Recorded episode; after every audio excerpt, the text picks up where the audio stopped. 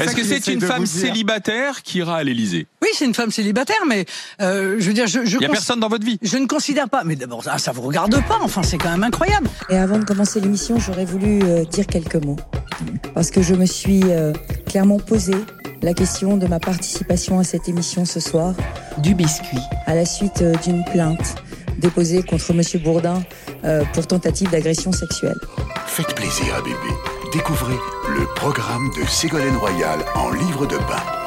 Le gros navion, il est pas bon. Et être femme, être, Et être femme une pour femme. vous, c'est- c'est un avantage pour diriger. Les femmes ne sont pas meilleures que les hommes parce qu'elles seraient femmes. Le programme de Ségolène Royal en livre de bain. Un programme mou qui flotte pour aider bébé à faire ses premiers pas en politique. Du biscuit. Saison 2. Benoît Bouscarel, Tiffaine Crézé. Bonjour à toutes et à tous. De quel genre est cette campagne? Cette campagne pour l'élection présidentielle de 2022. Nous vivons en ce moment la première présidentielle post-MeToo, mais suffit-il d'un regard sur le calendrier pour savoir où nous en sommes de la bataille pour l'égalité entre les hommes et les femmes? Sur cette question-là, quelle image le monde politique nous renvoie de la société dans laquelle nous vivons et comment les représentations de genre véhiculées, construites par les médias, nous parlent de nous? De quoi Zemmour, qui orchestre une campagne d'extrême droite basée sur la violence et le virilisme, est-il le nom? Comment les grandes étapes de la campagne en cours peuvent-elles être passées au prisme des questions de genre? Et comment les médiateurs que sont les journalistes ou les humoristes entretiennent ou au contraire essayent de lutter contre les stéréotypes de genre dans un pays qui n'a pour l'instant connu qu'une femme première ministre il y a fort longtemps, un pays qui sort euh, d'un quinquennat cependant dont la grande cause était celle de l'égalité. Autant de questions que nous allons aborder avec nos invités aujourd'hui. Du biscuit saison 2 épisode 5 de quel genre est cette campagne? Une émission enregistrée en public à Brest dans le cadre du 18e festival de la radio et de l'écoute Longueur d'onde. Bonjour Tiffaine Crézé. Bonjour Benoît Bouscarel, bonjour à toutes et à tous et bonjour à nos invités. Lorraine Bastide, vous êtes journaliste, créatrice du podcast féministe La Poudre, dans lequel vous vous entretenez longuement avec des artistes, chercheuses, politiques, écrivaines et militantes et vous décortiquez ensemble les luttes féministes et antiracistes d'aujourd'hui. Avec nous également ici à Brest, Cécile Duflot. Vous avez été euh, secrétaire nationale d'Europe Écologie Les Verts, conseillère régionale d'Île-de-France et députée. Vous avez également été ministre du Logement pendant deux ans, pendant le quinquennat de François Hollande, mais tout ça c'était avant. Depuis 2018, vous avez quitté la politique et vous êtes dorénavant directrice générale d'Oxfam France. Également avec nous par téléphone, Frédéric Matonti, bonjour. Bonjour. Professeur en sciences politiques à l'université Paris 1 Panthéon-Sorbonne, vous êtes notamment l'autrice de l'ouvrage Le genre présidentiel, enquête sur l'ordre des sexes en politique, paru en 2017 aux éditions La Découverte. Vous avez également publié euh, Comment sommes-nous devenus réac chez Fayard en fin d'année dernière. Merci à toutes les trois d'avoir accepté notre invitation. Bienvenue dans Du Biscuit, un podcast proposé par le réseau Le Chantier.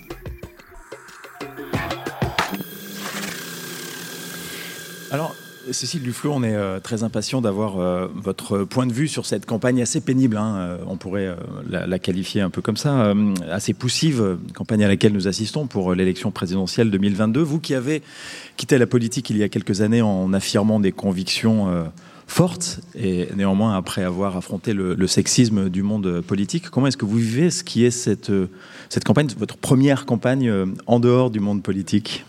Effectivement, c'est la première depuis 20 ans, donc c'est un peu particulier. C'est un peu comme si je séchais les cours. Pour l'instant, ça me donne encore cette impression.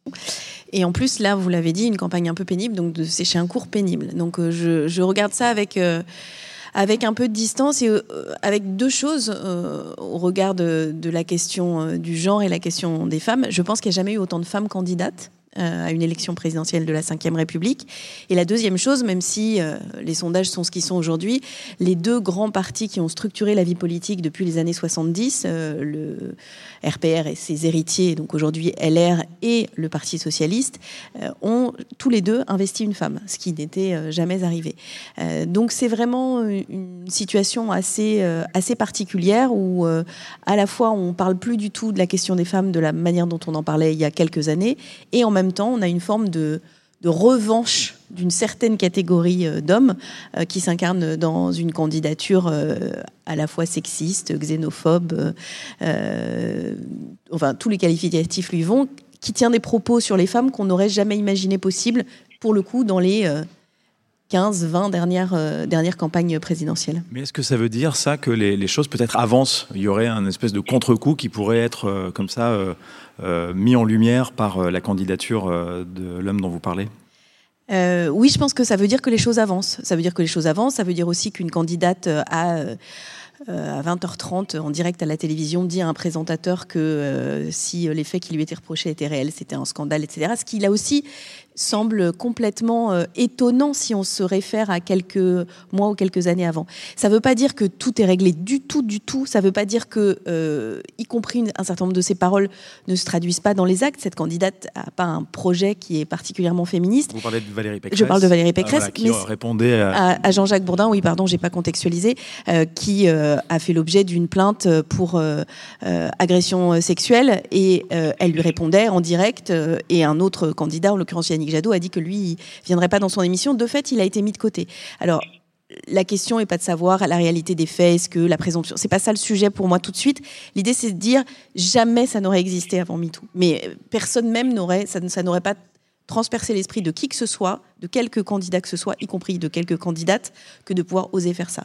Donc oui, il y a des choses qui ont avancé. Il faut maintenant euh, arriver à ce que cette espèce de prise de conscience se traduise dans les faits, parce que c'est pas parce qu'il y a eu MeToo qu'il y a moins d'agressions, c'est pas parce qu'il y a eu MeToo qu'il y a moins de viols, qu'il y a moins de féminicides, euh, que euh, l'égalité euh, homme-femme en matière de salaire a progressé. Donc il y a une forme de, on va dire, cette question-là est venue à, la lumière du débat, mais elle ne se traduit pas encore dans les actes et dans les politiques publiques. Justement, Lorraine Bastide, c'est la première campagne présidentielle après le mouvement MeToo en 2017. Est-ce qu'on peut dire pour autant qu'on est entré dans l'ère post-MeToo? Alors on est dans l'ère post-MeToo de fait, mais en fait elle est, elle est moche cette ère. Moi elle me plaît pas du tout. Euh, je trouve que tout ce qu'on voit, tout ce qu'on observe en fait, c'est que le féminisme est devenu une sorte d'argument marketing. Euh, le féminisme, voilà, tout. Enfin, je pense que Valérie Pécresse, comme la plupart des candidates et même les médias, euh, savent qu'il faut mettre la petite touche de, de, de violet pour euh, plaire aux jeunes générations, pour montrer qu'on a compris l'air du temps. Il faut parler un peu de viol, il faut dire que l'agresser c'est mal, etc. Donc en fait on se sert de MeToo et de tout ce qui a été fait par les militantes féministes ces dernières années euh, comme euh, une espèce de petit, de petit vernis cosmétique. Mais en réalité, les choses n'ont absolument pas changé. Et par exemple, je suis atterrée de voir que le féminisme, le viol, les violences contre les femmes, euh, l'égalité de salaire et toutes ces thématiques que vient d'énumérer Cécile à mes côtés ne, sont, ne font toujours pas partie des programmes, De par exemple. voilà. Enfin, on- on n'en parle pas. Il y, a, y a des revendications très claires, très simples, qui sont portées par les associations féministes depuis des années. On sait exactement, on a chiffré, euh, c'est un milliard d'euros, euh, le budget qu'il faudrait mettre pour vraiment éradiquer euh, les violences contre les femmes, comme on a pu le faire par exemple contre l'alcool ou contre l'insécurité routière. Enfin, c'est vraiment un problème de santé publique en fait, dont il faudrait se saisir. Ça, c'est qu'un exemple parmi d'autres. Et ces thématiques-là, en fait, n'arrivent jamais sur la table. Et je suis absolument convaincue qu'on va encore une fois traverser une campagne où on ne va pas un, seul instant euh, évoquer les problématiques propres euh, aux femmes, toutes les problématiques de genre euh, que moi je porte dans mon émission euh, inlassablement depuis six ans. Tout le monde continue de s'en foutre, ce qui n'empêche pas les médias, voilà, de faire des petites pastilles où on rend. justement, je trouve qu'il y a une- peut-être une féminisation hein, dans un sens très ironique avec des gros guillemets de la campagne où c'est vrai que une espèce de glamorisation des candidates. Peut-être que le fait qu'il y ait plus de femmes candidates, ça se prête à ça. On va les voir chez elles, dans leur maison, dans leur jardin. Euh, On fait des petites pastilles sympas où elles parlent de leur chat sur les réseaux sociaux. Peut-être qu'en fait, la, la- la- la conséquence de cette féminisation des candidatures est au fond catastrophique et entraîne une, désagrégation euh, par le bas du fond et du débat. Euh, donc, euh, donc moi, je suis inquiète, d'autant plus que on est dans un contexte de backlash et que le fait qu'on ait porté, euh, nous, militantes, nous, féministes, journalistes, etc., et puis toute une jeune génération aussi, je pense, je crois que les, les, les, les femmes et les garçons, d'ailleurs, aujourd'hui, de, de 15 à, à 28 ans, euh, sont très sensibilisés à ces problématiques, ne parlent que de ça. Euh, et ça a engendré euh, euh, ce qu'on appelle le backlash, c'est-à-dire un retour de bâton. Et Zemmour, c'est la figure du backlash, ça, hein, multiplication qu'on des, des, des discours antiféministes. Et, et Zemmour en est l'incarnation, euh, mais il n'est pas le seul. Euh, Il y a quand même, enfin voilà, moi en, cou- en couverture des journaux de cette semaine, je vois Emmanuel Todd partout. Je trouve ça fascinant. Euh, Il y a énormément de bouquins féministes passionnants qui sont sortis depuis des années, énormément de chercheuses qui auraient largement mérité la couve de tous les hebdos. Et là, maintenant, ce qu'on a en couve dans tous les médias, c'est cet homme qui vient nous expliquer que on délire. Enfin, voilà, je, trouve que c'est ça en fait l'air qu'on vit. Quelques mots peut-être de la grande cause euh, du quinquennat, parce que ce que vous venez de décrire, Lorraine Bastide, vient aussi de ces cinq années qu'on vient de vivre. Alors, cette, euh, cette grande cause sur l'égalité entre les femmes et les hommes, euh, il s'est rien passé? Bah, C'était pareil, c'était cosmétique, c'est-à-dire que ça a servi de promesse de campagne, ça a servi, voilà, je me rappelle, peu après l'élection d'Emmanuel Macron, je faisais partie des féministes qui avaient été convoquées à l'Élysée en grande pompe pour annoncer cette grande cause, pour parler des féminicides, etc. Derrière, on sait que bah, tout simplement, le budget consacré aux violences contre les femmes a diminué. Les associations ont vu leurs subventions euh, baisser, voire être quasiment carrément supprimé.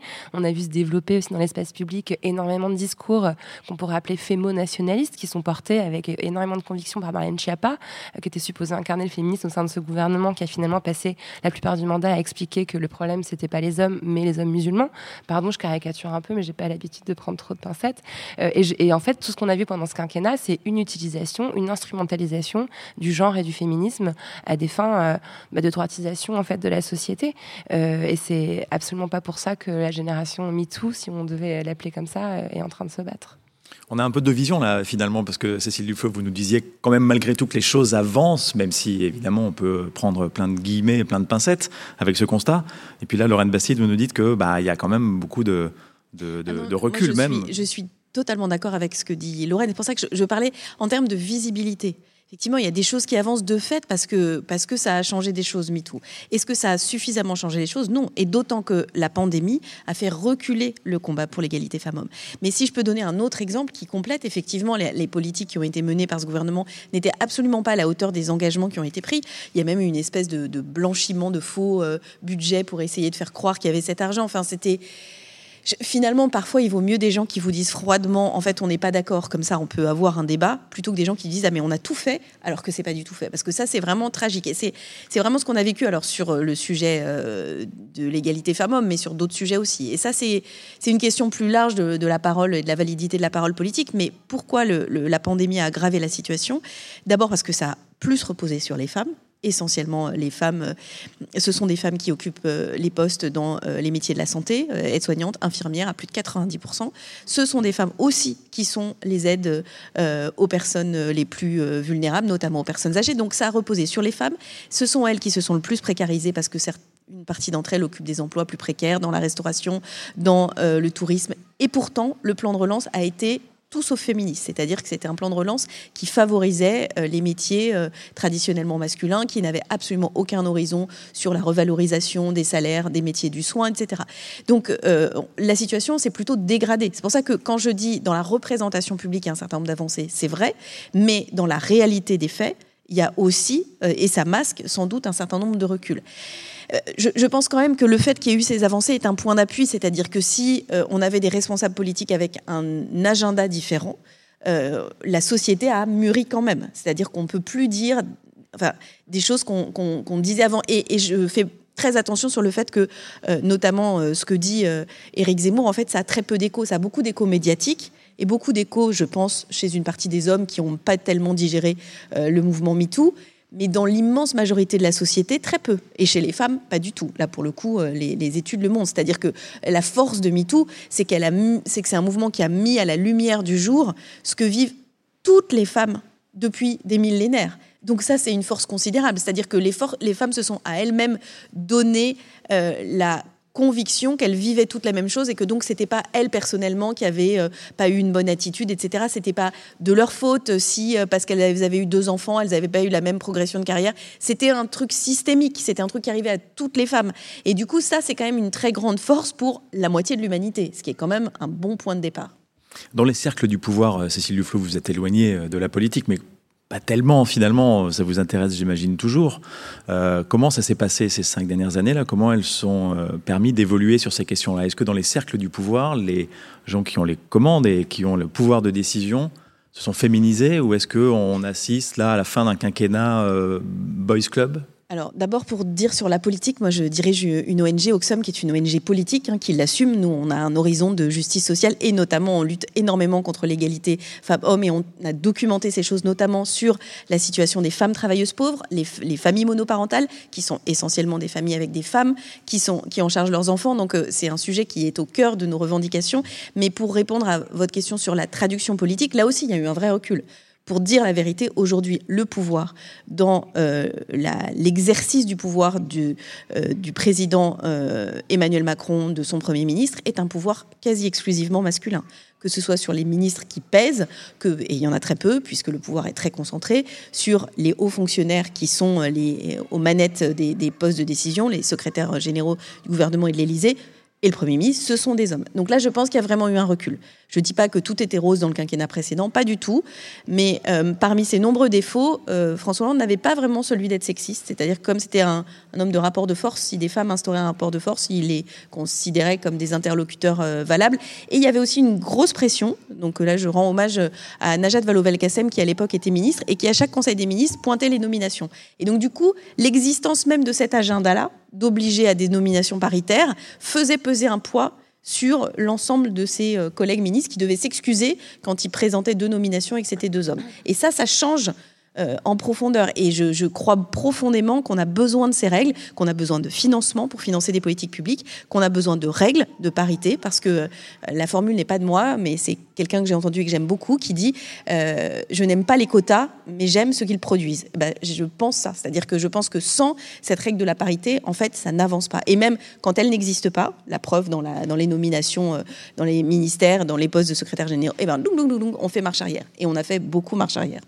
Justement, 22 ans se sont écoulés depuis la loi sur la parité, donc ce texte qui impose aux partis politiques de présenter autant d'hommes que de femmes pour les élections.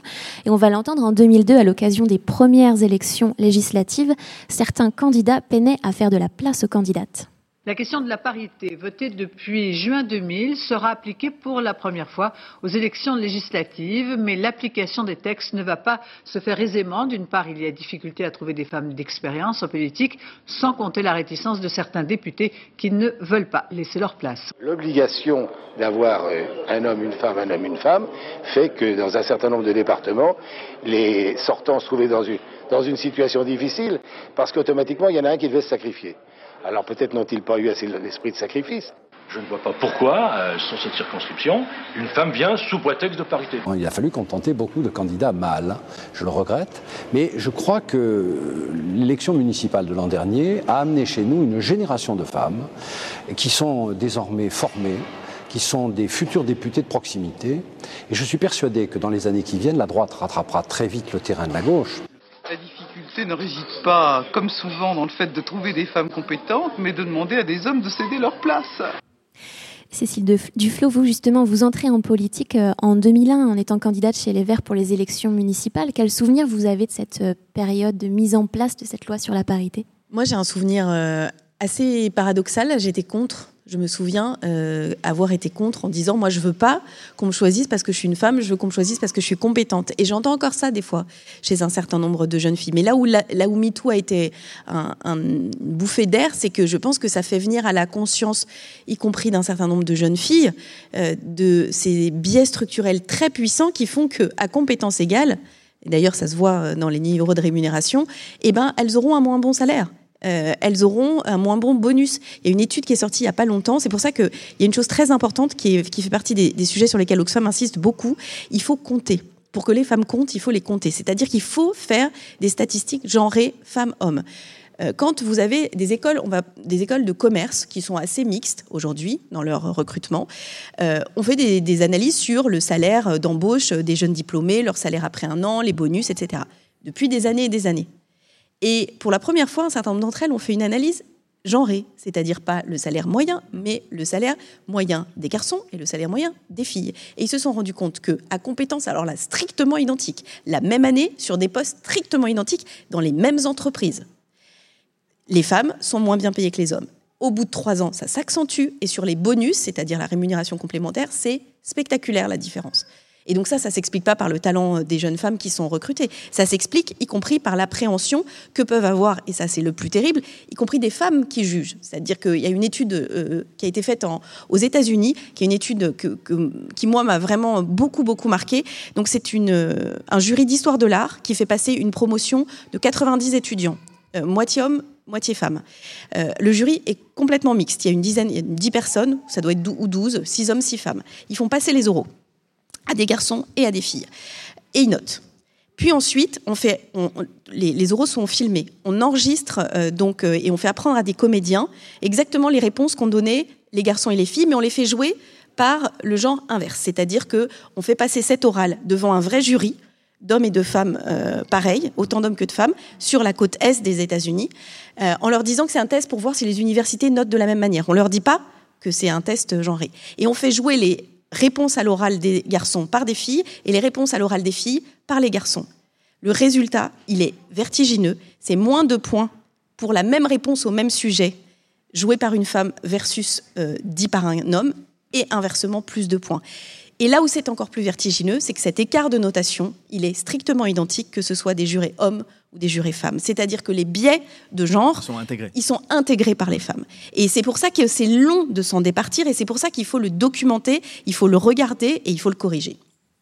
On va retrouver Frédéric Matonti qui est au téléphone euh, avec nous. Frédéric Matonti, professeur en sciences politiques à l'université euh, Paris 1 et auteur d'un livre passionnant, Le genre présidentiel aux éditions euh, La Découverte. Vous écrivez, Frédéric Matonti, qu'en politique, la concurrence inédite de deux femmes à l'époque de la mise en place de la parité a précipité la multiplication des, des stéréotypes. On le disait tout à l'heure, il y a beaucoup de femmes candidates à la présidence de la République. Valérie Pécresse, Marine Le Pen, Anne Hidalgo, Christiane Taubira, pour en citer quelques-unes. Est-ce qu'on assiste, d'après vous, dans cette campagne à une accentuation donc des stéréotypes de genre pour l'instant, c'est difficile à dire parce qu'en fait, je trouve que la campagne n'a pas véritablement totalement commencé. Euh, on, a vu les stéréotypes de genre très forts s'exprimer au moment où Sandrine Rousseau était euh, candidate pour la pour la pour euh, lors des primaires de, de, de, des écologistes où là, on a vu très bien ce que c'était que la violence qui pouvait s'exercer euh, à l'égard euh, d'une femme. Taubira sort de la primaire populaire, il est vraisemblable aussi que là, on va retrouver des stéréotypes extrêmement violents. Là, comme l'a dit euh, tout à l'heure Lorraine Bastide, on a une, une campagne politique avec des femmes qui utilisent, alors peut-être moins Hidalgo, mais c'est pas non plus très éclatant, qui utilisent le féminisme à des fins cosmétiques et alors c'est très très visible chez Pécresse, hein, euh, qui, qui, lui qui se rappelle qu'elle est une femme uniquement quand elle est en campagne, on pourrait dire, et qui fait pas du tout des politiques euh, féministes. Et puis on a aussi une campagne qui est très à droite. Donc dans les thématiques euh, qui sont pour le moment dans l'espace public, donc ce qui fait que les, les, stéréotypes ne sont pas encore euh, euh, très très visibles, ou bien de la manière dont là encore Lorette Bastille l'a expliqué, c'est-à-dire le fait qu'on va faire des petites pastilles euh, sur les, les, candidates et on va les montrer dans leur jardin, on va parler de leurs vêtements, on va parler de leur corps, on va parler de, de tout ce qu'on connaît. Euh, exactement comme ça s'est passé au moment de la première application de, de la parité, c'est-à-dire euh, lors des municipales de, de, de 2000. Alors, moi, ce qui m'intéresse aussi dans la discussion qu'on a eue, c'est qu'il y a beaucoup de euh, y compris dans les progressions qui peuvent apparaître, parce que euh, si on regarde les chiffres, c'est vrai par exemple qu'il y a aujourd'hui euh, le chiffre précis c'est 38,8. Enfin bon, il y a près de 40% de femmes qui sont élues à l'Assemblée nationale. au municipal, on a 5 hommes, 5 femmes qui ont été élus maires pour les grandes villes. Mais dès qu'on commence à creuser, on s'aperçoit qu'on est, on est sur des, des choses beaucoup plus, euh, beaucoup plus, beaucoup moins visibles, une progression des femmes beaucoup moins visible. Euh, D'abord parce que euh, au, municipal, on a en fait que simplement euh, 20% de femmes qui sont maires. On parle que de municipal. Hein. On n'est pas en train de parler de choses spectaculaires. Quand on regarde le gouvernement, effectivement, c'est un gouvernement très masculin. Euh, alors non pas euh, dans l'équilibre homme-femme, mais dans le prestige et la hiérarchie des postes, ce qui est différent des, de ce qui a pu se passer sous le quinquennat précédent, où il y avait des femmes gardes des sceaux, où il y avait des femmes qui étaient deuxième ou troisième dans leur protocolaire. Bon voilà, ça c'est c'est très différent de ce point de vue-là. Effectivement, ça a été très cosmétique sur les violences euh, sexuelles et on peut dire qu'un des modèles ressuscités par la présidentielle, euh, enfin par le, la présidence actuelle, c'est le modèle de la première dame et d'une première dame potiche euh, qui incarne parfaitement la première dame, Madame Macron, actuellement. Donc voilà, je, je, je pense qu'il faut faire très attention. Et puis pour terminer sur les, les, les côtés cosmétiques, quand on regarde où se trouve, je parlais des municipalités tout à l'heure, quand on grave quand on regarde où se trouve le pouvoir, il se trouve dans les intercommunalités. Et là, euh, eh ben, il y a quasiment plus de femmes. Il y a que 11 femmes qui président des intercommunalités. Donc là, ça change totalement les choses. Donc il faut faire très attention à ce qu'on, enfin, aux, impressions qu'on peut avoir, donc à la visibilité qui peut exister et à la réalité euh, derrière de l'exercice du pouvoir. alors comment est-ce que ça peut changer ça? C'est peut-être une question un peu, un peu euh, facile, un peu rapide, mais Cécile Duflot, on vous a sur le plateau, euh, euh, vous qui avez une longue carrière politique. comment est-ce qu'on peut faire évoluer les choses vraiment en profondeur, au-delà de la cosmétique dont vient de parler Frédéric Matonti? Il y a deux choses. La première, c'est que sur le partage des responsabilités, elle a parfaitement raison. Hein. dès qu'il n'y a plus d'élections avec des critères obligatoires de parité, notamment, je me souviens des cantonales où il fallait des binômes. Bah, les binômes, c'était des suppléantes femmes. Enfin, c'était presque presque drôlatique tellement c'était notable. Euh, mais on a écouté tout à l'heure le petit son de 2002. Il y a plus d'hommes qui disent ah là faut que, enfin plus personne ose dire ça par exemple. Alors que je vais pas me sacrifier pour une femme. Enfin c'est du coup c'est plus insidieux et les techniques de résistance sont plus importantes. Et donc je pense qu'il faut que les règles en matière de parité soient beaucoup plus strictes.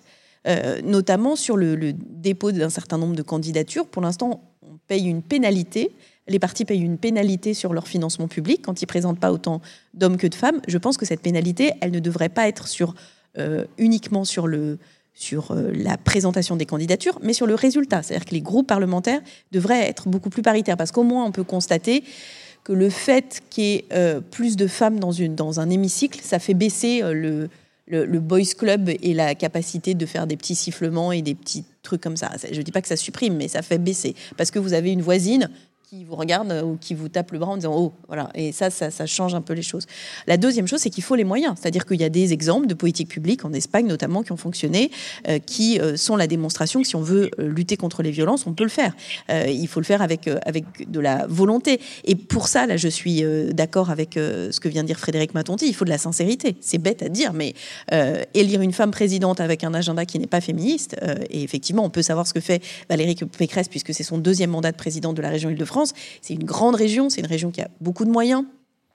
Force est de constater que la politique qu'elle a menée ne s'est pas euh, traduite par des, actes dans ce, dans ce domaine. Donc il y a une question de, sincérité. On se souvient des, femmes pour le ménage, quoi, par exemple. Hein, Exactement. et, et ça dit beaucoup de ce qu'elle pense profondément, c'est-à-dire qu'effectivement, elle essaye d'utiliser sa qualité de femme comme un, comme un argument politique.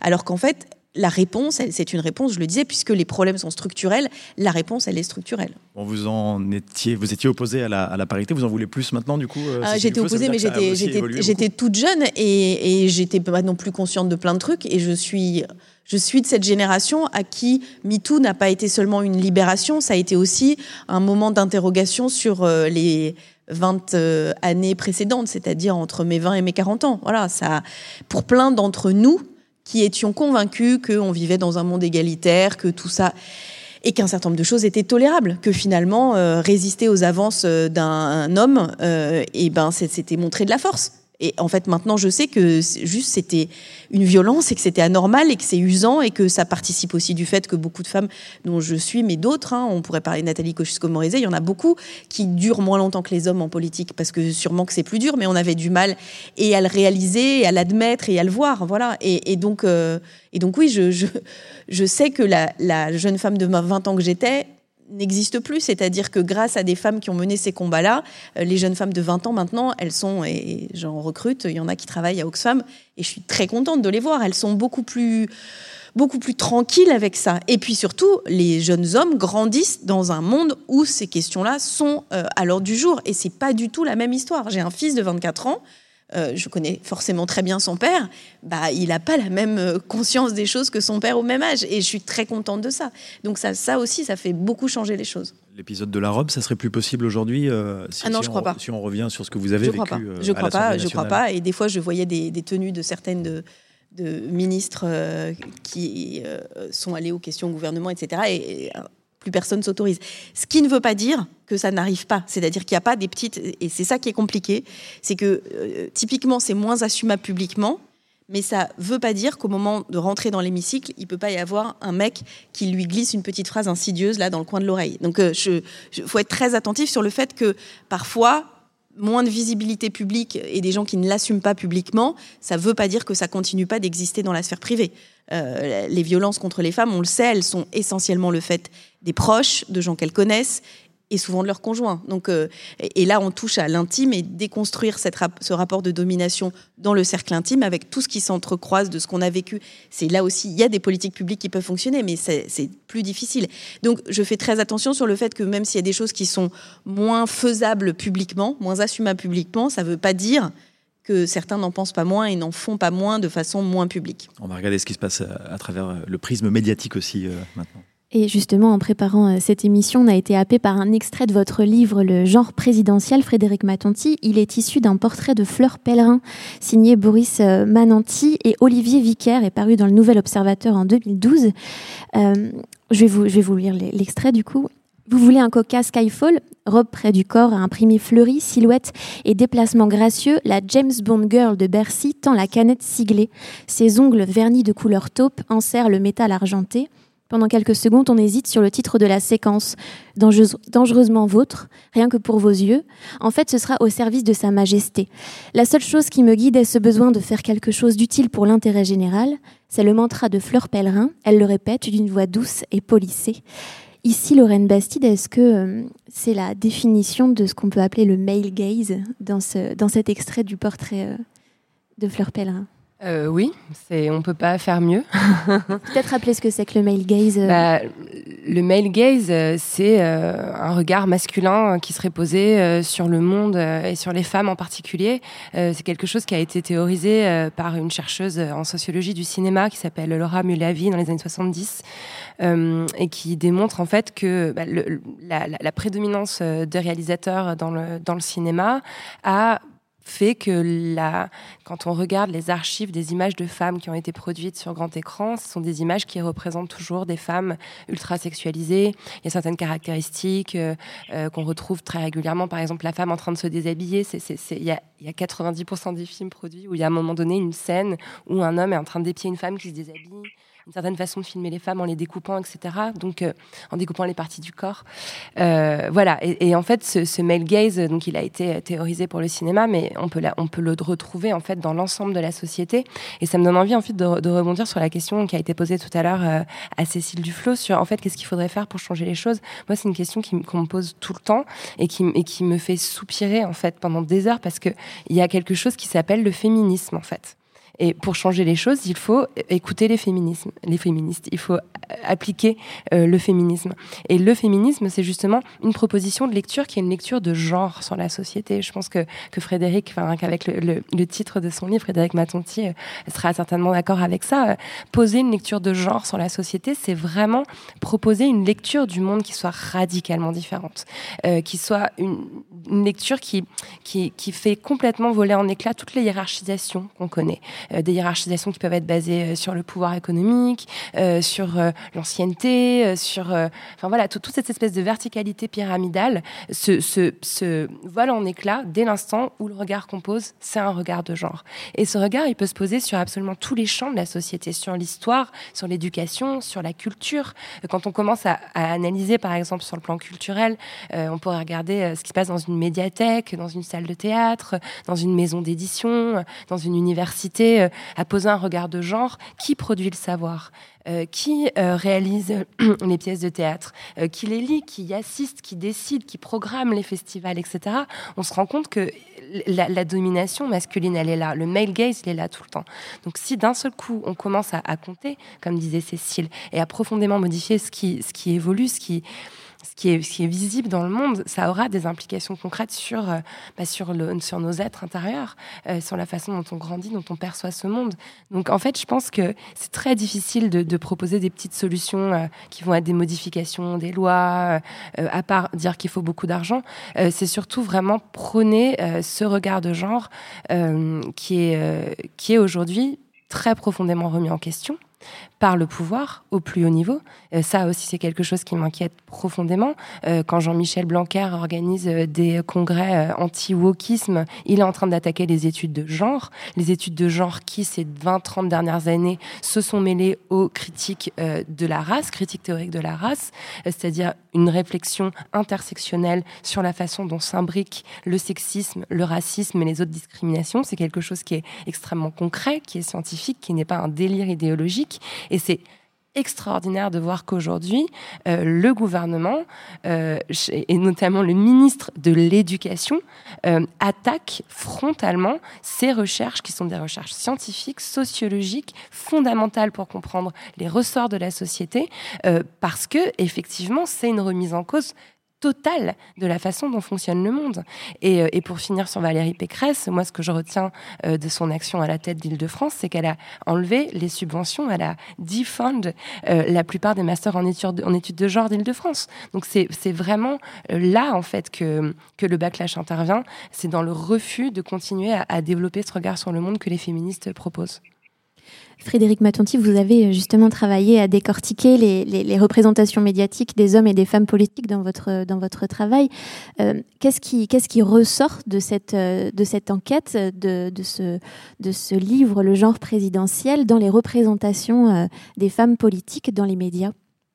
Alors, si, je me permets, je voudrais revenir sur ce qu'a dit Lorraine tout à l'heure, parce que précisément, moi, ce que j'ai essayé de faire dans ce livre, c'était de regarder une institution qui est apparemment neutre du point de vue du genre, est l'institution présidentielle, en regardant au contraire la manière dont elle était euh, entièrement euh, euh, fabriquée par des par des, des, impératifs ou des impensés genrés, c'est-à-dire dans le rôle présidentiel, il y a le fait que il est chef de guerre, chef des armées, c'est lui qui commande. Il y a tout un vocabulaire qui est un vocabulaire extraordinairement euh, masculin, pourrait-on dire.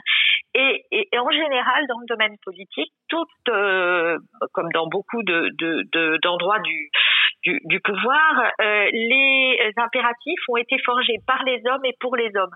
Il suffit de penser par exemple à la question de la voix en politique. C'est-à-dire que non seulement la politique, quand on commence à faire des mesures, c'est un endroit où coupe la parole euh, des femmes.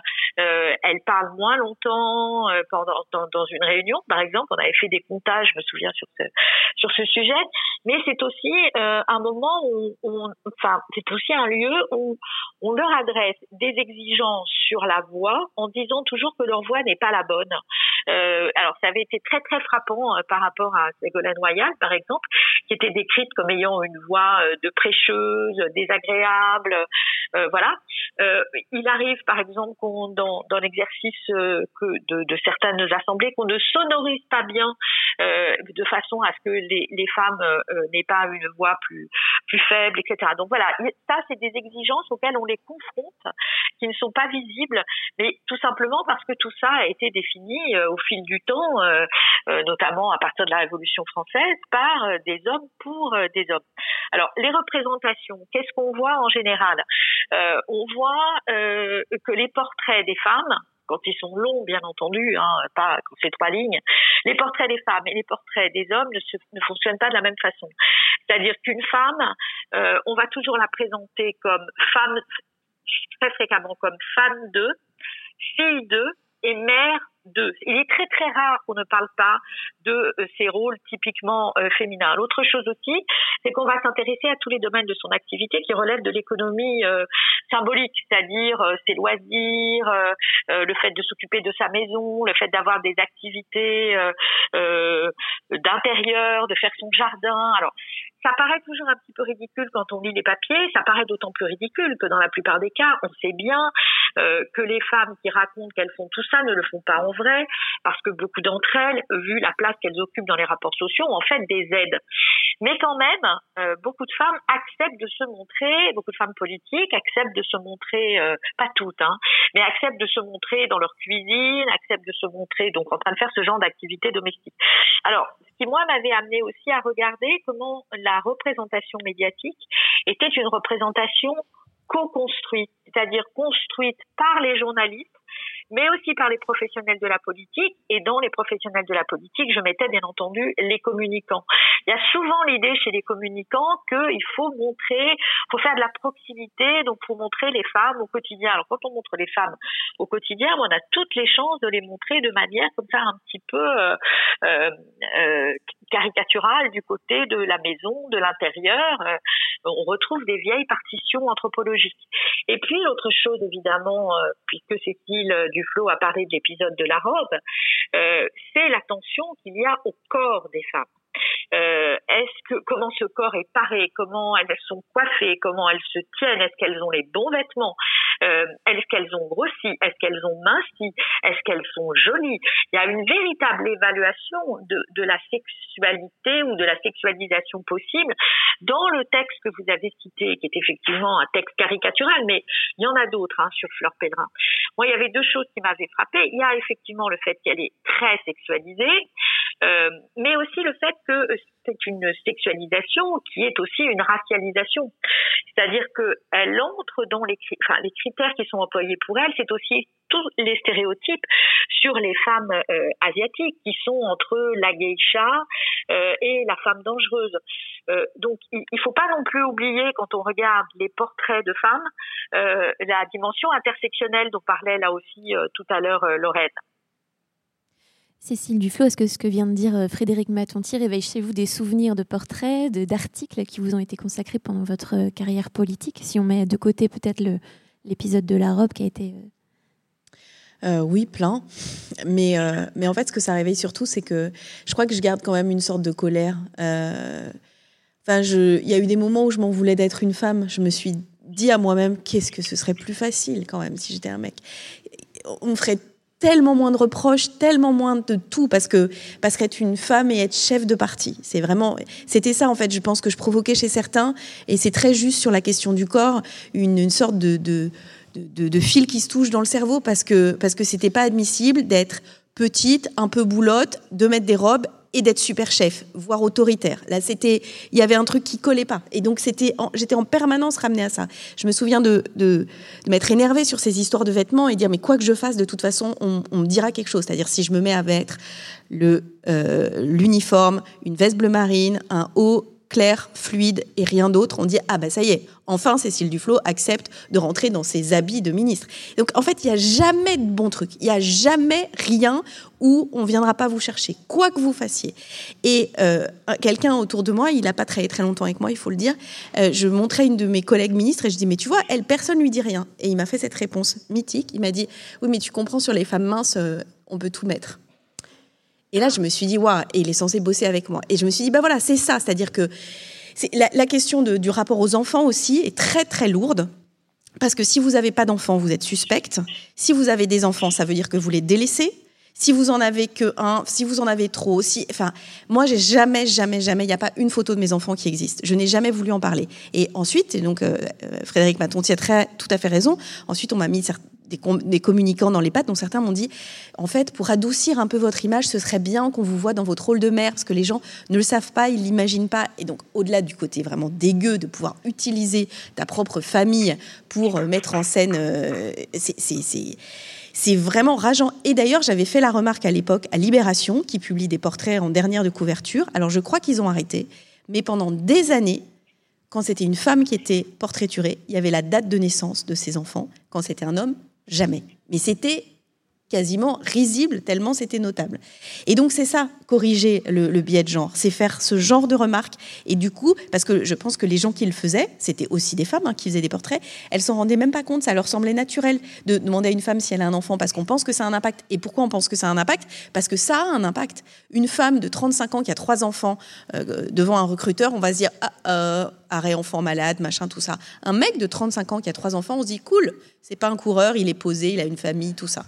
Donc tout est comme ça. Et c'est vrai que de temps en temps, c'est extrêmement rageant. Et ça l'est encore plus, évidemment, dans le milieu politique, parce que vous touchez à la question de l'exercice du pouvoir. Et euh, est-ce qu'on est bien sûr de vouloir confier le pouvoir à une femme qui quand même n'a pas euh, quand même cette aisance que, qui s'est construite? Il y, a cette espèce d'a priori, donc on doit lutter contre soi, contre son corps, contre cet a priori. C'est fatigant en fait, c'est fatigant. C'est fatigant et c'est injuste. Donc quand c'est fatigant et c'est injuste, c'est vrai que ça crée des, des, des situations d'échappement et je, je n'ai pas honte de dire que probablement chez moi ça l'a été. Au bout de 15 ans, j'ai dit euh, je poser le sac. Quoi. Ça, et, en même temps, ce renoncement-là, ça laisse une forme de colère. Alors, euh, si on la transmute bien, la colère, ça peut être utile pour faire des choses euh, utiles, mais, mais bien sûr que c'est ça. Et la pression qui pèse sur les femmes politiques, elle est, elle est inouïe, et les mecs ne s'en rendent pas compte. Euh, ils s'en rendent pas compte. C'est pour ça que c'est important le travail des féministes et c'est important de dire et de redire parce qu'ils ne savent pas. Moi, je le disais sur les agressions dans le métro. C'est ça la force de MeToo. Il n'y a aucun mec qui rentre dans un métro et qui se dit, qui jette cette espèce de petit regard panoramique pour essayer de voir s'il y a potentiellement une nana ou un autre mec qui va lui toucher euh, le sexe aucun homme n'a cette espèce de réflexe, alors que les femmes, eh ben, elles ont construit ça sans se le dire, sans euh, jusqu'à MeToo, instinctivement de chercher d'où va peut-être venir euh, possiblement le problème. Et ça, de se dire qu'on peut vivre sans ça, à quel point finalement c'est quand même reposant. J'espère que ça va arriver. Enfin, je suis sûre que ça va arriver. Ça doit arriver. Et, et, ça arrivera aussi, je pense, quand il y aura des femmes qui exerceront le pouvoir et qui pourront avoir ce type de réflexe. Parce que c'est dur pour des hommes, même quand ils y réfléchissent, même quand ils sont sensibilisés, d'avoir cette compréhension instinctive de, ce genre de situation alors dans la construction des, stéréotypes, on a évoqué hein, le, rappel tout le temps de la place du corps, du rôle des, hommes autour de la, femme euh, politique en question. Il y a aussi l'évocation de problèmes euh, nerveux, euh, psychologiques, la fameuse hystérie qui vient discréditer le, propos ou la candidature. Frédéric Matonti, vous l'évoquez notamment à propos de, de Ségolène Royal en 2007 et 2008. Oui, c'est-à-dire qu'il y a des il y a des constructions. Moi, je me souviens d'une, enfin, j'évoque beaucoup une construction en chiasme, c'est-à-dire Ségolène Royal contre Martine Aubry. Alors, dans dans ces représentations, moi, j'avais choisi de travailler pas uniquement aussi sur les discours euh, journalistiques, mais de regarder qui se dit euh, dans le domaine de la caricature, euh, chez les humoristes, chez les imitateurs, parce que c'est à ça hein, qu'un qu'un spectateur ou un auditeur moyen est aussi exposé, et pas uniquement aux commentaires euh, euh politiques. Et donc, dans le cas de, de Ségolène Royal, face, il y a vraiment une construction, elle la mettait face à Martine Aubry, et c'était vraiment de manière vraiment enfin caricature quoi une caricature incroyable c'était la jolie hystérique euh, qui était donc Ségolène Royal mais quand même euh, hystérique et folle donc hein. Et puis euh, donc vous pouvez pas lui confier le pouvoir et puis de l'autre côté euh, Martine Aubry euh, brutale moche grosse et, et, et c'était fait avec une espèce de, de brutalité absolument hallucinante hein. alors j'ajoute aussi que la brutalité elle est encore plus grande quand les femmes sont racisées c'est sans doute là quand on regarde des portraits qu'il y a, qu'il y a une brutalité euh, encore supérieure. Euh, enfin et des, et des dévoilements euh, éventuellement aussi sur euh, sur la vie privée hein, qui peuvent se, produire. Donc c'est c'est là là on monte encore d'un cran je dirais. Euh, Lorraine Bastide, vous évoquiez tout à l'heure la glamourisation euh, des, femmes politiques, ces fameuses pastilles sur les réseaux sociaux, le fait d'aller s'épancher sur un canapé sur M6 pour parler de sa vie, sa vie privée. En quoi est-ce que ces nouvelles pratiques médiatiques, elles désavantagent plus les femmes que les hommes politiques? Elle contribue à les enfermer encore dans ce qu'on vient de décrire. En réalité, euh, enfin voilà, c'est ces femmes qui sont candidates à la présidentielle. Euh, elles ont, elles portent des programmes politiques. En fait, elles portent des projets pour la France. Elles sont capables de parler d'économie, euh, euh de, politique internationale, euh, de, politique de santé. Et c'est vraiment. Je pense que le problème, il est, surtout c'est surtout pour les électeurs en fait et pour le débat public et pour la démocratie que ça pose problème ces pastilles là. Euh, je pense que c'est d'ailleurs pas très heureux non plus qu'on qu les applique aux hommes. Euh, mais, mais ça me faisait penser, euh, là, en écoutant Frédéric Montotti parler, euh, aussi aux réseaux sociaux. On n'en a pas parlé, mais cette violence qu'elle qu décrit très bien dans son livre, qu'on retrouve dans ce portrait de Fleur Pellerin, que Cécile a vécu à l'époque avec les polémiques diverses et variées qui surgissaient chaque semaine en fonction de ses tenues, avec les réseaux sociaux, ça a complètement décuplé. Et on sait que les femmes, en général, sont plus victimes de cyberharcèlement que les hommes sur les réseaux sociaux. Euh, les femmes racisées, c'est hallucinant, c'est 84% de plus, je crois, que les femmes blanches.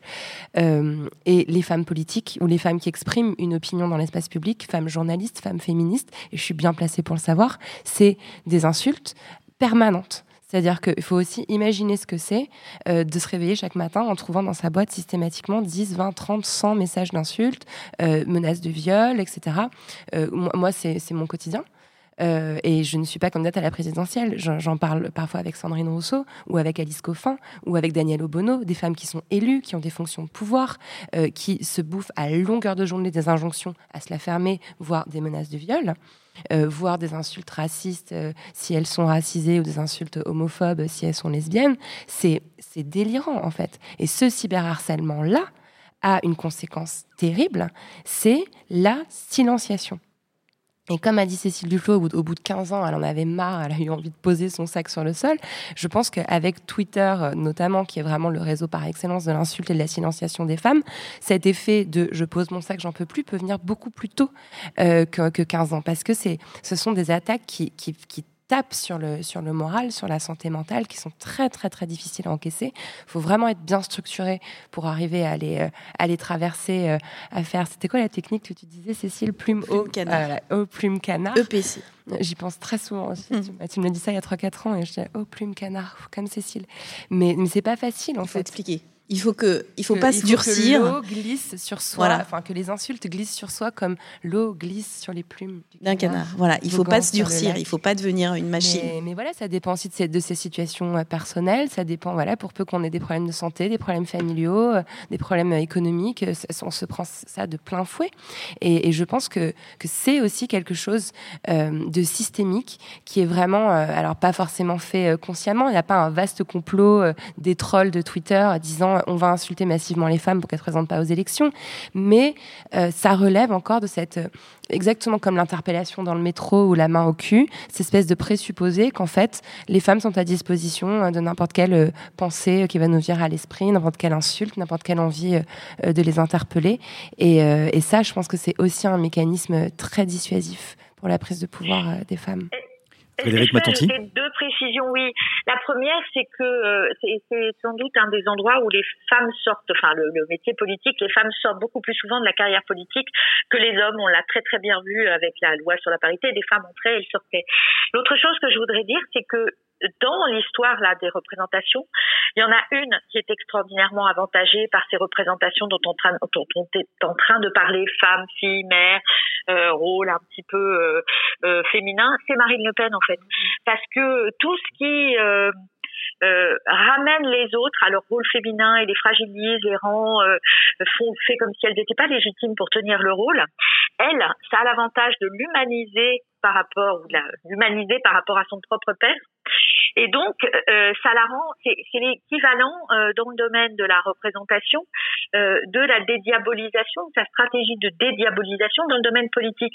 Euh, quand on regarde le blog qu'elle avait fait, qui je crois n'existe plus, c'était extraordinaire. On la voyait avec des chats, on la voyait avec des animaux, c'est-à-dire absolument euh, tous les, les, clichés possibles pour rendre une femme féminine. Donc c'est vraiment une stratégie qu'elle utilise beaucoup pour, pour celles et ceux qui connaissent ce texte. Il y a un texte d'un sociologue euh, euh, canadien, mais qui a travaillé aux États-Unis, qui est Irving Goffman, et qui remonte des, représentations des femmes dans les publicités, euh, où on les montre toujours euh, minaudantes, plus petites, etc. Et généralement, euh, ce que dit Goffman, c'est très intelligent. Il dit, euh, ça n'est pas la publicité qui fait ça, la publicité ne fait que grossir euh, nos propres représentations. Marine Le Pen, quand on regarde ces images sur, son blog, c'est exactement ça. Et, donc, allongée sur son divan et parlant des chats, eh bien, c'est aussi une stratégie de communication comme la dédiabolisation. Et en parallèle, une vigie citoyenne euh, se, met peu à peu euh, en place euh, pour épingler ce genre de stratégie de communication, pour aussi souligner les propos sexistes dans les médias. Je pense notamment au compte Instagram Préparez-vous à la bagarre. Est-ce que ça, Lorraine Bastide, ça incite les journalistes, les commentateurs et peut-être les communicants à faire un peu plus attention à cette question-là? Oui, c'est Préparez-vous pour la bagarre de Rose Lamy, qui vient de sortir un livre qui est super. Euh, après, elle s'inscrit euh, dans une lignée euh, quand même assez importante de militantes féministes qui ont commencé, je pense notamment à Sophie Gourion, qui avait lancé un, Tumblr à l'époque qui s'appelait Les Motus, où elle, où elle, voilà, elle, elle relevait les titres notamment de presse régionale où des féminicides étaient tournés en dérision. Genre ivre, il, il assomme sa femme avec le fer à repasser. enfin voilà, on a quand même pendant pendant des années fait des blagues en fait à partir des viols et des féminicides. Euh, et puis il y a l'association Prenons la Une aussi qui a qui a beaucoup œuvré. Moi j'ai milité pendant cinq ans et, et c'est vrai que ça fait quelques années que les, les médias euh, à force d'être interpellés, peuvent parfois changer un titre, euh, que certaines pratiques euh, ont, ont, bougé, euh, qu'on a vu aussi apparaître le mot féminicide, qui n'était pas du tout évident. Euh, voilà, il y, a, il cinq ou six ans, il y avait même débat sur l'emploi de ce mot. Aujourd'hui, on le trouve régulièrement en une du monde. Donc ça, c'est le travail des féministes. C'est un travail effectivement de veille, de vigie. Et euh, effectivement, Rose Lamy le fait, le fait très très bien en ce moment. Heureusement qu'elle est là. Chaque mois, le chantier vous donne du biscuit pour mieux comprendre les mécaniques de l'information. C'est la fin de cette émission du Biscuit, saison 2, épisode 5. De quel genre est cette campagne à retrouver sur toutes les plateformes de podcast et sur le chantier? À l'adresse suivante www.lechantier.radio. La fréquence, si vous êtes à Clermont-Ferrand, c'est 98 FM. N'hésitez pas à vous abonner au podcast, à commenter et à rajouter des étoiles sur Apple Podcast et à parler de nous sur les réseaux sociaux. Merci Tiffaine, merci beaucoup à, à nos invités aujourd'hui, Cécile Duflo, directrice générale d'Oxfam France, merci Lorraine Bastide également, autrice du podcast La Poudre, et on remercie également Frédéric Matonti qui était au téléphone avec nous, euh, auteur, autrice du genre présidentiel aux éditions euh, La Découverte et de nombreux autres ouvrages, on mettra les références euh, sur Internet. Évidemment, merci à vous Frédéric Matonti. Merci, merci. à vous. Et merci Tiffaine Crézé. Merci Benoît Bouscarel, attaché de production Mathilde Tonfourcadre, prise de son et réalisation Francisque Brémond. Un grand merci au Festival Longueur d'onde de Brest pour leur accueil. Merci.